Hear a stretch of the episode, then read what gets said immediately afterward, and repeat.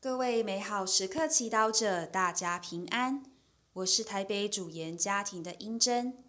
今天是二月十一日，星期五。我们要阅读的福音是马尔谷福音第七章第三十一节至三十七节，主题是品尝过程。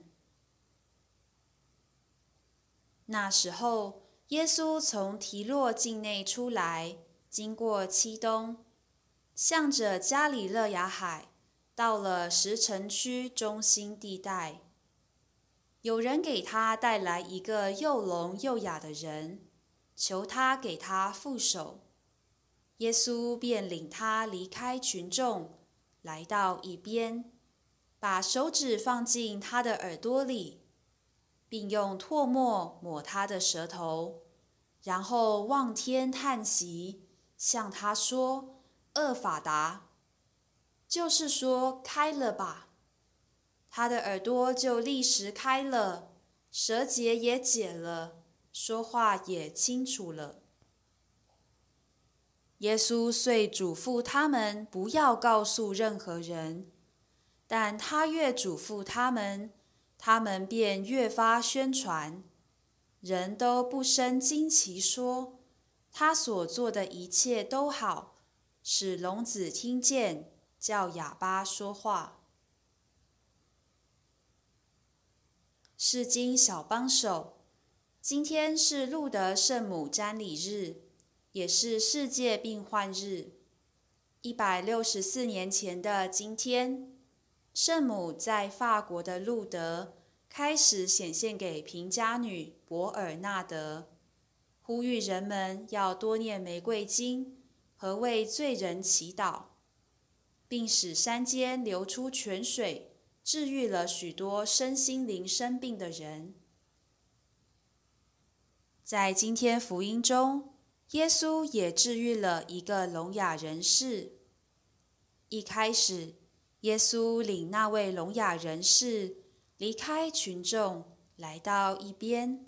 为了与他有一对一的关系，心对心的连结，不让喧闹的群众分散他的注意力。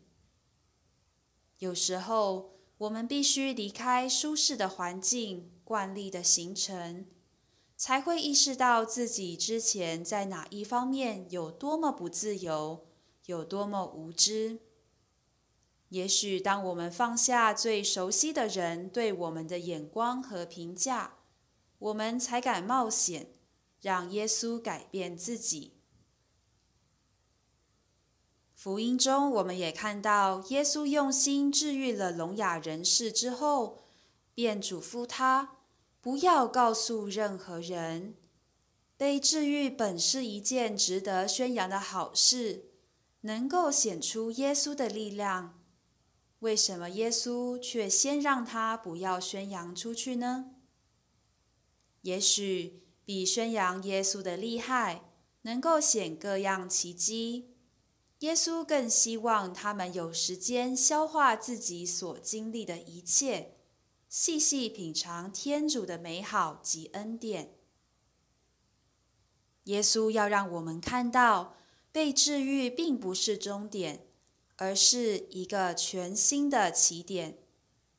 被治愈的人需要真正意识到，他被治愈，全是因为有耶稣的恩赐，而不是侥幸或靠自己的力量得到的。全是因为耶稣主动爱他，而不是因为他比别人更值得。